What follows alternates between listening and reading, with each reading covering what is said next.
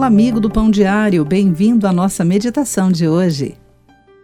A autora da nossa mensagem do dia escreve assim: Meu marido Jack já estava no quilômetro 40 quando sua força falhou.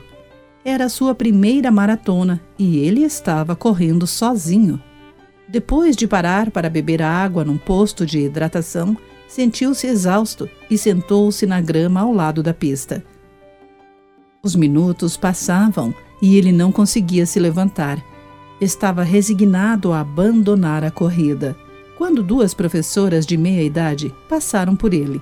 Embora fossem estranhas, notaram a presença dele e o convidaram a correr com elas.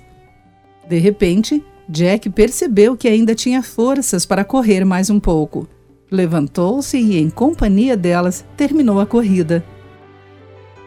As mulheres que o incentivaram me lembram de Aram e Ur, dois amigos que ajudaram Moisés, o líder dos israelitas, no momento chave. Os israelitas estavam sob ataque. Na batalha, eles venciam apenas enquanto Moisés levantava o seu bordão.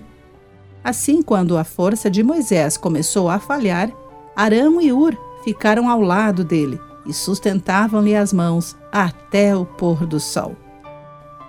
Seguir a Deus não é um esforço solo ele não nos criou para correr sozinhos a maratona da vida. Os companheiros podem ajudar-nos a perseverar em meio às dificuldades, enquanto fazemos o que Deus nos chamou a fazer.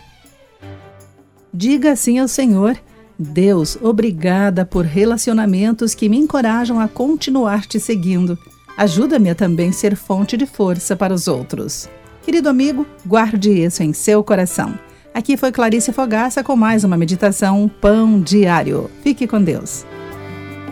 Acesse o nosso site pãodiario.org para conhecer nossos recursos e solicitar o seu devocional Pão Diário. Nos escreva através do e-mail rádio@pãodiario.org.